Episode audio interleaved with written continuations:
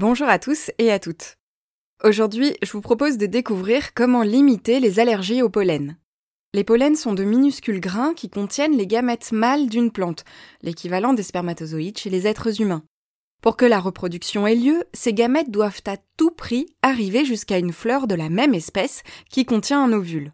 Les plantes qui nous intéressent aujourd'hui comptent sur le vent pour transporter leurs gamètes à bon port. Elles dispersent donc leur pollen dans les airs et ces pollens restent parfois des heures en suspension à se déplacer au gré du vent. C'est le cas des pollens de bouleau, de charme, de noisetier, de cyprès ou encore de platane. Enfin, vous conviendrez qu'il est difficile de s'émerveiller devant l'ingéniosité des plantes quand on passe son temps à chercher un mouchoir propre pour essuyer un nez qui coule à cause du rhume des foins. Si c'est votre cas, sachez déjà que vous n'êtes pas seul. Entre 10 et 20% de la population française sont concernés par le rhume des foins.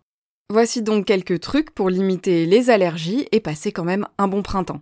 Déjà, rincez vos cheveux tous les soirs. Ça les débarrassera des pollens qui y sont accrochés et évitera que vous les déposiez sur votre oreiller. Vous pouvez aussi changer vos vêtements dès que vous arrivez chez vous et bien sûr, évitez d'étendre votre linge dehors. Côté maison, aérez si possible tôt le matin et tard le soir, car globalement, les pollens sont émis quand il y a du soleil. Il est également possible d'acheter des filtres à pollen, à installer sur les aérations des fenêtres en PVC ou carrément même des rideaux anti-pollen pour pouvoir aérer tranquillement sa maison. Si vous avez un jardin, préférez l'arrosage en fin de journée pour faire retomber les pollens qui flottent au-dessus de votre pelouse.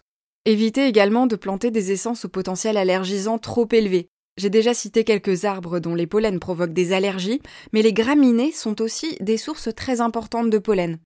Il faut donc vous renseigner au cas par cas sur le potentiel allergisant des espèces que vous avez envie de planter. Un outil très intéressant à consulter est la carte de vigilance des pollens, disponible sur le site pollen.fr. Elle est établie par le Réseau national de surveillance aérobiologique. Grâce à elle, vous pourrez suivre le niveau de présence et la nature des pollens dans l'air près de chez vous. Le dernier conseil est aussi le plus évident, n'hésitez pas à consulter un médecin si votre rhume des foins devient trop gênant.